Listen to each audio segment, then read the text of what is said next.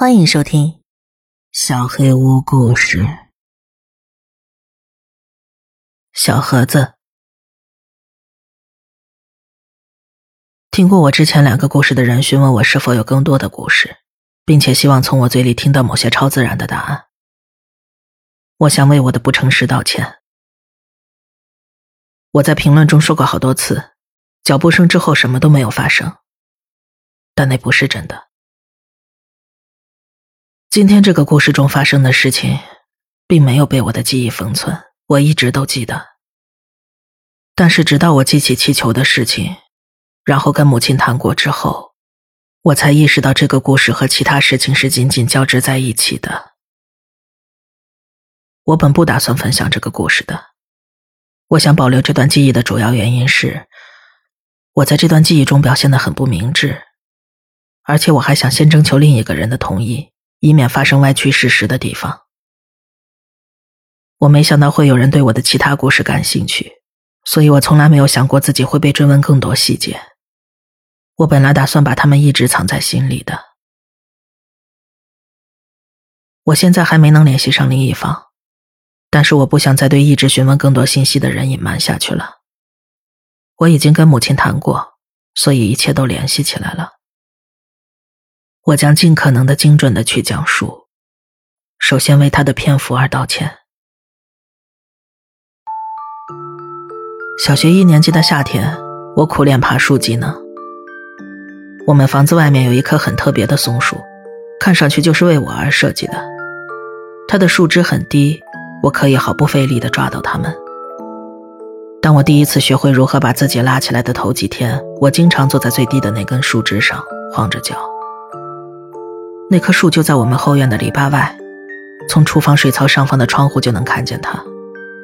所以我跟妈妈形成了一个习惯：她洗碗的时候，我就会去树上玩，这样她可以一边做事一边看着我。随着夏天过去，我爬树的技能越来越强，不久之后我就能爬得很高了。树越高的地方，树枝越细，而且间距也越来越大。我最终到达了一个高度上的瓶颈点。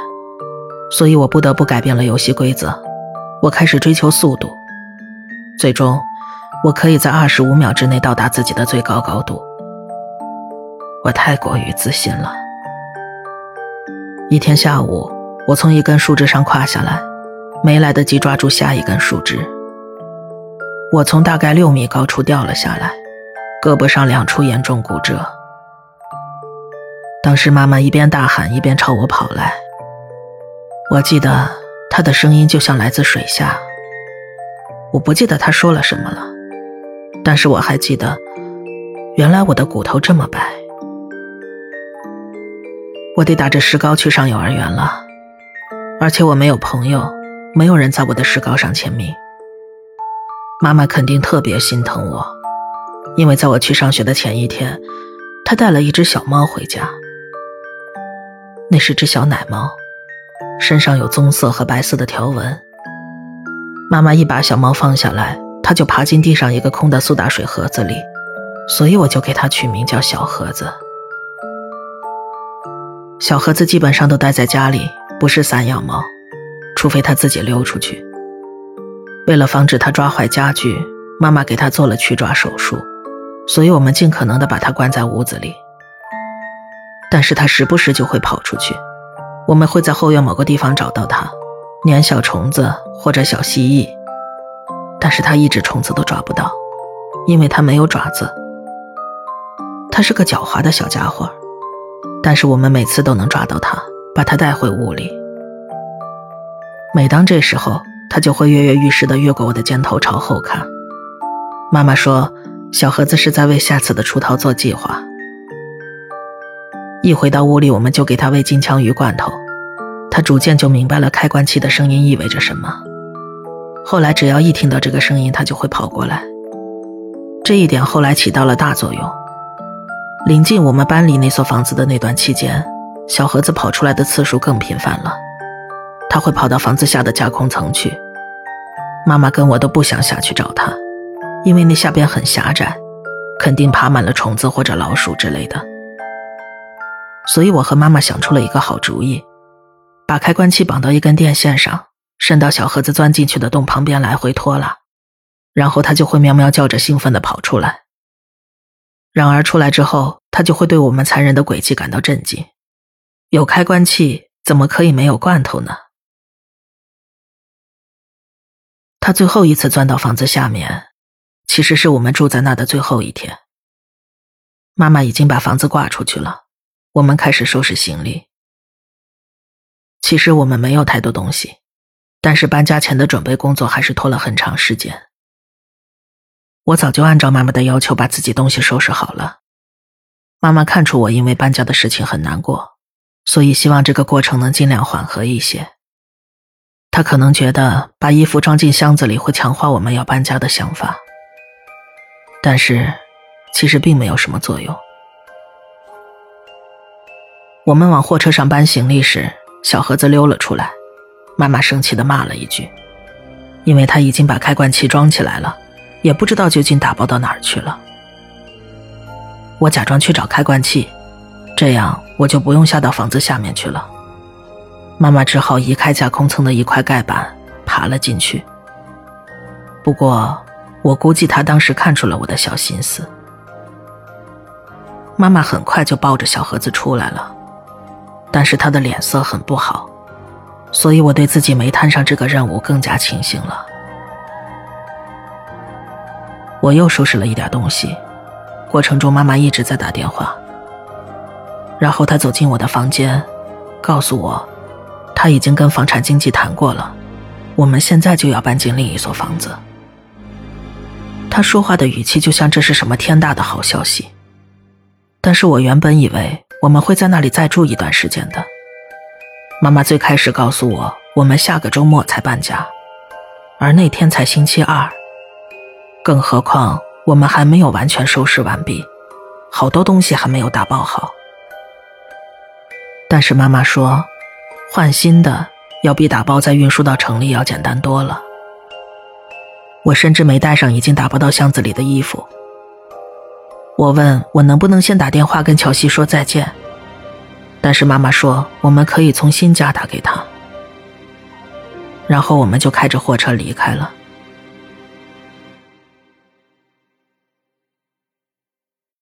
多年来，我一直设法与乔西保持联系。这其实非常难，因为我们已经不在同一所学校上学了。我们的父母也算不上是好朋友，但是他们知道我们俩是好朋友，所以他们会满足我们的心愿，每个周末都会开车送我们到彼此家里去过夜。有一年圣诞节，我们的父母甚至凑钱买了两个很好的对讲机。广告上说，这对对讲机的收讯范围特别广。比我们两家之间更远的距离都可以使用，他们的电池也很不错，待机状态下电量可以维持好几天。其实真实的收讯效果远没有广告说的那么好，只有偶尔的情况下我们可以跨越整个城市的距离聊天。但在对方家过夜的时候，我们就会频繁的使用，学着电影里的样子隔着房间进行无线电通话，这时候效果就很完美。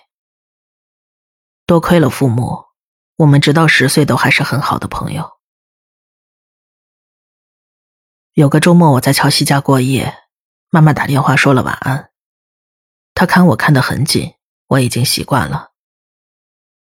但是我当时并没有意识到一个问题，连乔西都注意到了。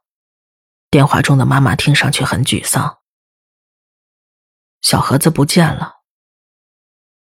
那应该是一个周六的晚上。因为前一天我就在乔西家过的夜，第二天就要回家了，因为周一要上课。小盒子从周五下午就不见了。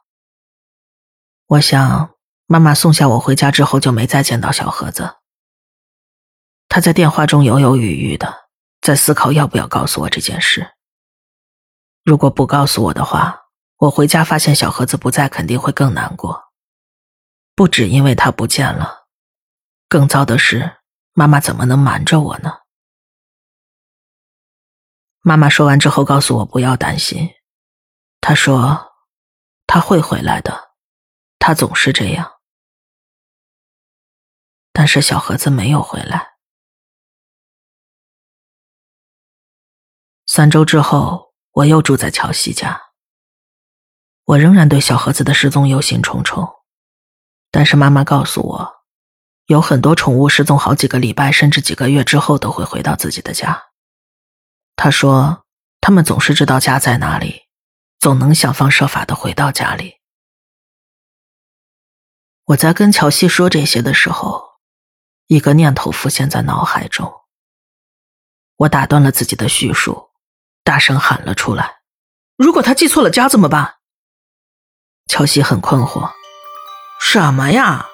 他一直跟你们住在一起，他知道自己家在哪。但是他是在别的地方长大的，哥们儿，他是在老房子长大的。可能，可能他还是把那个地方当做自己家，就跟我一样。”哦，我明白了。那太好了，我们明天就告诉我爸爸，他会带我们过去的，我们肯定能找到他。不行，哥们儿，他不会带我们去的。我妈妈说了，我们不能再回老房子了，因为新主人不喜欢被打扰。他说他跟你爸妈讲过这件事情了。那好吧，那我们明天就去探险，去你家老房子。不行，如果我们被发现了怎么办？你爸爸会发现的，那我妈妈就会发现。我们必须得自己去，必须今天晚上就去。我不需要浪费太多口舌就可以说服乔西加入进来，因为这种天马行空的想法通常都是他提出来的。但是我们之前并没有偷偷从他家里溜出来过，而事实证明这简直轻而易举。他房间的窗户朝向后院，后院有个带锁的木栅栏。没有上锁。突破这两个小障碍之后，我们拿着手电和对讲机溜进了黑夜。从小西家去我家有两条路，我们可以七拐八拐的绕着大路走，或者穿过森林，节省一半的时间。走大路需要两个小时，但是我建议还是走大路比较好。我告诉他我不想迷路，但是乔西拒绝了。他说：“走大路容易被人发现，如果行人认出他来，肯定会告诉他爸爸。”他威胁说：“如果我们不走树林里，他就不跟我一起去了。”我接受了，因为我不想一个人去。乔西并不知道我上一次在夜晚穿越树林时发生了什么。有了朋友和手电筒，树林里也就没有那么恐怖了。我们玩得很开心。我不能完全确定我们的方位，但是乔西好像足够自信，这鼓舞了我的士气。我们经过一片特别茂密的树丛时，我对讲机上的带子被几根树枝缠住了。手电筒在乔西的手上，所以我解带子解得很费力。这时乔西说：“哥们儿，想游泳吗？”我看向他用手电筒照射的地方，然后一下闭上了眼睛。我知道我们现在在哪里了。他指着的，是那个游泳充气床。多年前，我就是在这片树林中醒过来的。当我继续跟对讲机的袋子奋战时，喉咙仿佛被什么东西堵住了一样，眼泪刺痛着眼眶。我很沮丧，使劲拽着袋子，终于把对讲机夺了出来。我转身走向乔西，他半躺在那个充气床上，摆出一个晒日光浴的姿势。我走过去，绊了一跤，差点掉进一个大洞里。那个洞就在这片小空地的中间，我努力维持平衡，停在了洞的边缘。这个洞很深，我对它的尺寸感到十分惊讶。更惊讶的是。我完全不记得这里有这么大的一个洞。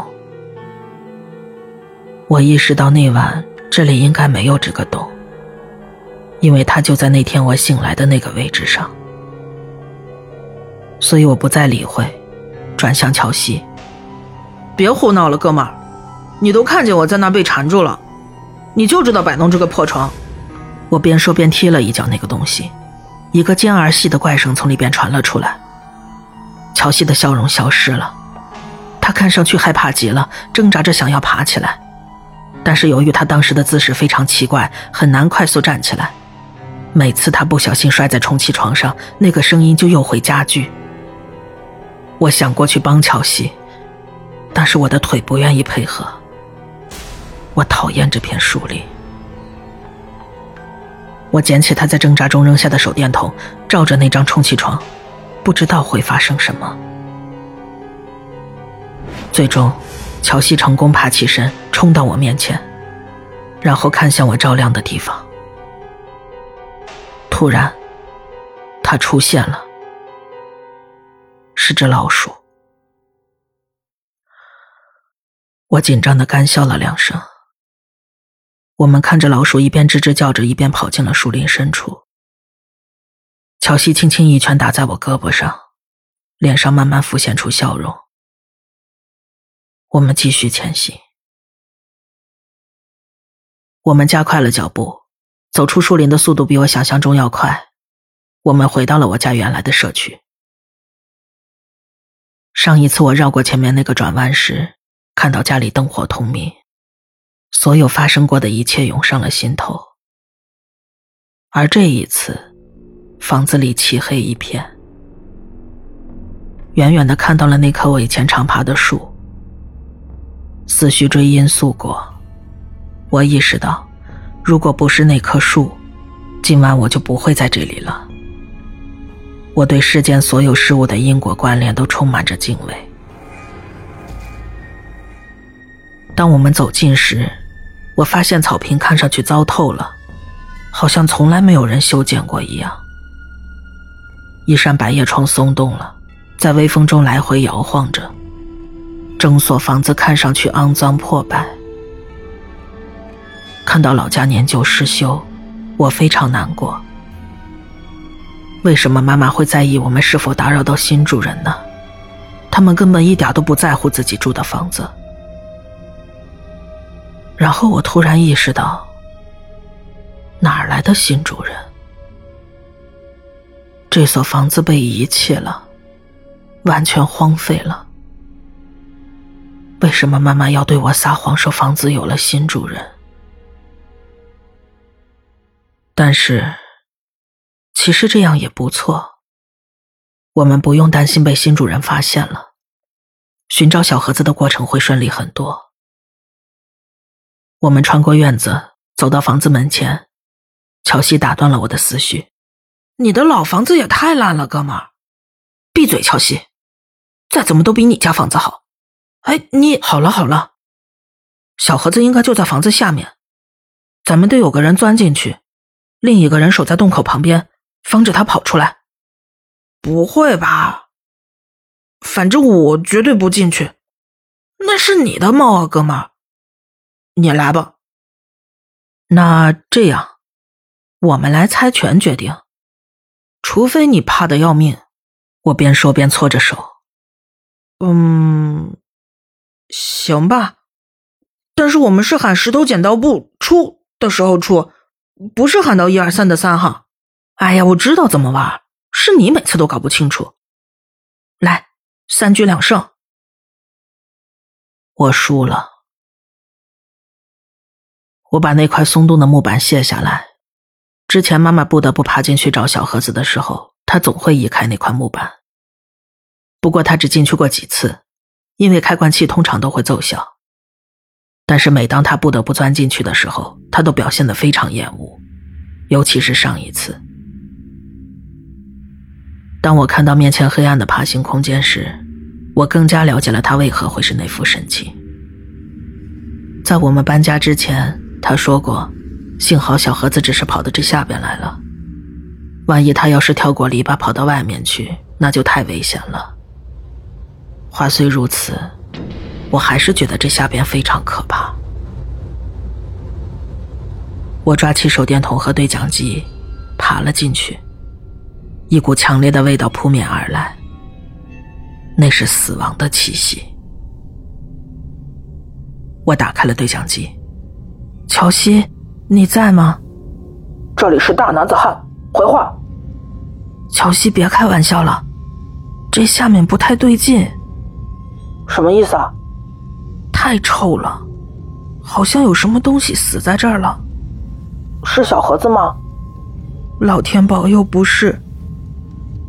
我放下对讲机，然后慢慢向前爬。从外面向里看，你可以调整手电筒的角度看到最里边。但是当你真的进入这下边，就会发现下面有大量的支柱。我感觉这下边大概有百分之四十的空间从外边是看不见的。但是即便身处这里，你也只能看到手电筒照到的地方，这使得摸清这里的情况变得十分困难。随着前进，臭味越来越浓，我越来越害怕小盒子真的回到了这里，然后遭遇了不测。我又用手电筒扫视了一圈，但是什么都没发现。我抓住一根支柱，把自己往前拉。就在这时，我摸到了什么东西，一下把手缩了回来。是皮毛。我的心沉了下去，然后调整好情绪，准备面对我即将看到的任何东西。我爬得很慢，拖延着真相到来的时刻。我慢慢把眼睛和手电筒指向了蜘蛛的后方。啊天哪！我立刻缩了回来。那是一个丑陋扭曲的生物，已经严重腐坏了。它脸上的皮已经烂掉了，露出硕大的牙齿，臭得让我无法呼吸。你看到什么了？你还好吗？是小盒子吗？我伸手拿上对讲机。不。不是小盒子，那是什么？我不知道。我又把灯照到他身上，恐惧逐渐消退，我不禁笑了出来。是只浣熊。好吧，你继续找，我进屋里看看，他是不是跑进去了。哎，别啊，乔西，别进去！要是小盒子真在这下边，一会儿跑出去了怎么办？不会的，我把板子盖回去了。我回头看了看，他没有说谎。你想干嘛呀？别害怕，哥们儿，很容易推开的。我进去屋里比在这里待着强。如果他刚才已经跑出来了，我又没看见，他肯定已经跑没影了。如果他还在下边，你就抓住他，叫我过来把木板移走。如果他不在，你就自己把板子挪开出来就行了。我进房子里去看看啊。他说的不无道理，但我怀疑他是不是真的能进去。那好吧，你小心点不要碰任何东西。我房间的纸箱子里还有一堆我的旧衣服，你可以看看小盒子是不是爬进去了。还有，一定要拿好对讲机。收到，哥们儿。我意识到里边肯定一片漆黑，因为没有人付账，电源肯定已经切断了。如果运气好的话，外边的路灯可以勉强提供一点光线，否则我不知道他还能怎么办。没多久，脚步声从头上掠过，陈年的灰尘落在我身上。乔西，是你吗？接入，接入。这里是跳着探戈湖步舞回来的大男子汉，老鹰已经降落。茉莉公主，请汇报你的位置。完毕。笨蛋！大男子汉的位置在你的浴室，查看你私藏的杂志。原来你喜欢看男人屁股啊！你要汇报什么？完毕。我能听到他对讲机外发出的笑声，我也忍不住笑了。头上的脚步声逐渐减弱。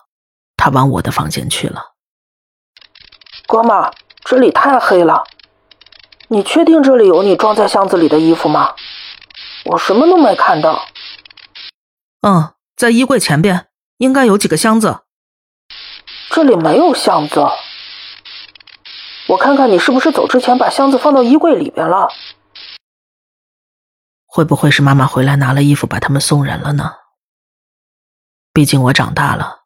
很多衣服都穿不下了，但是我确实记得把那几个箱子留在那儿了，其中有一箱我走之前都没来得及封上。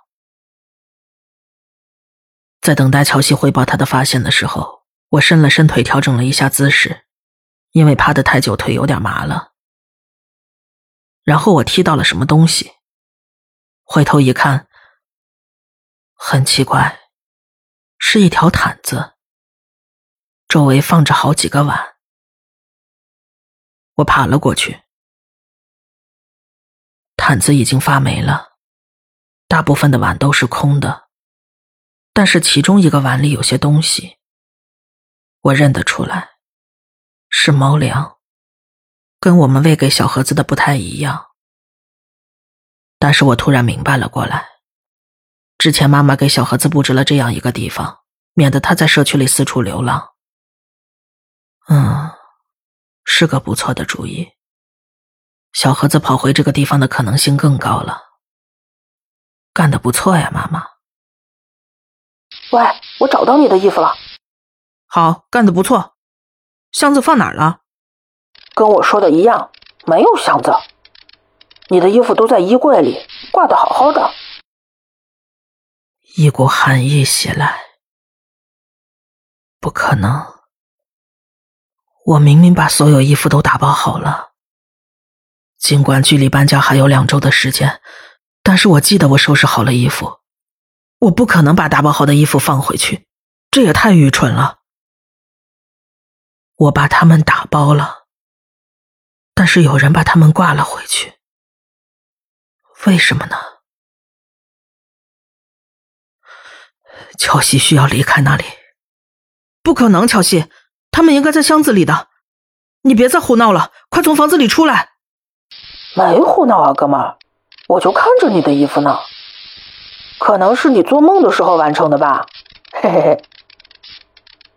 哇，你也太自恋了吧！什么？什么意思？你的墙啊，哥们儿，呵呵。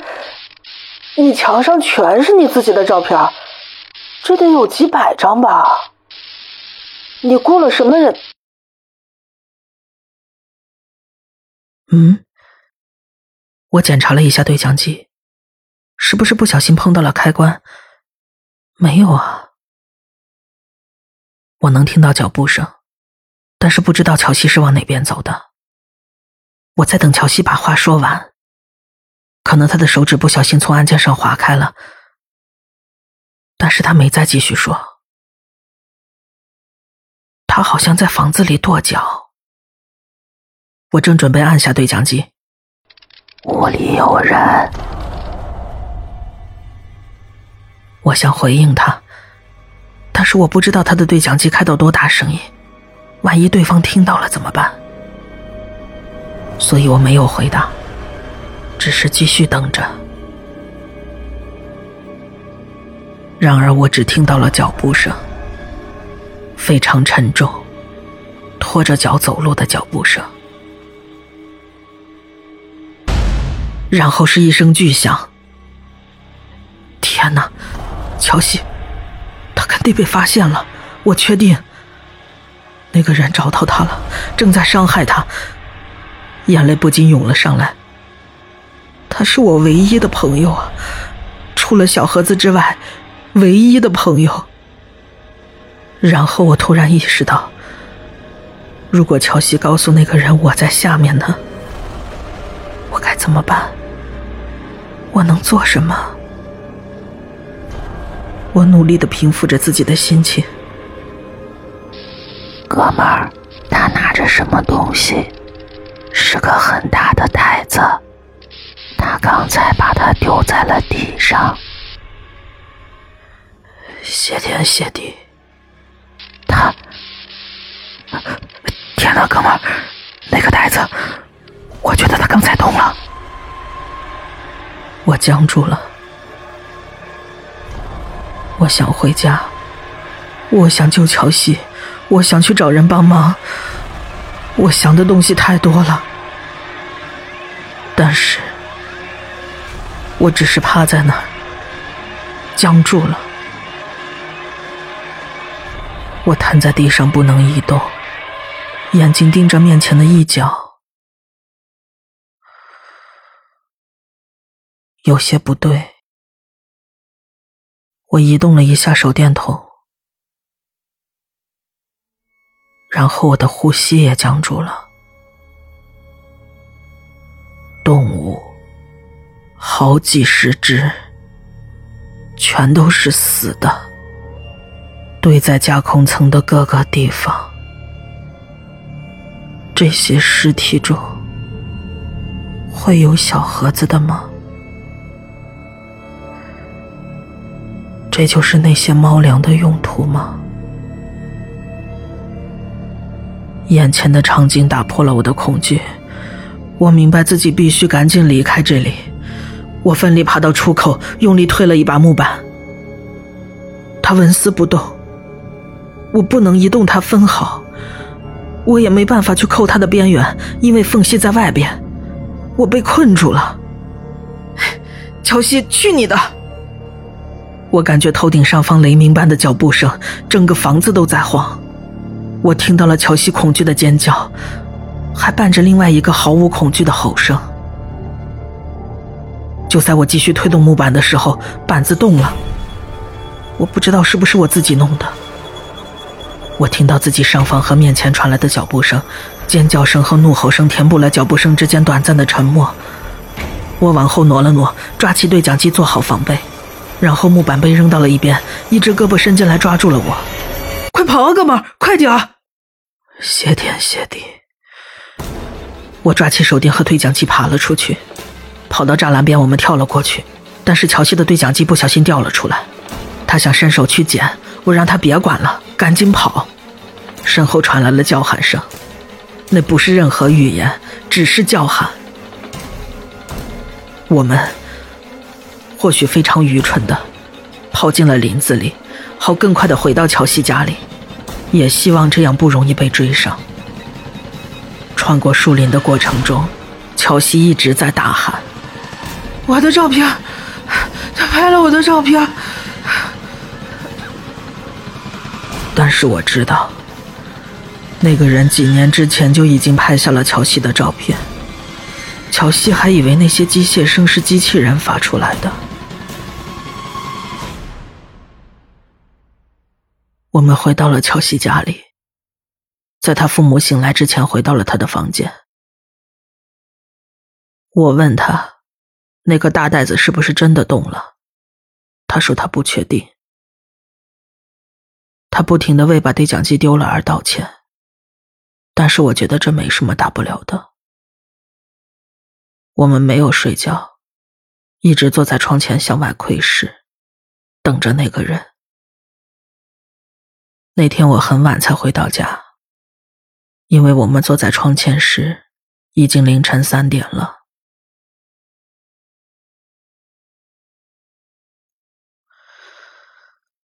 前几天我把这个故事大致给妈妈说了，她崩溃了，对我把自己放在那么危险的境地大发雷霆。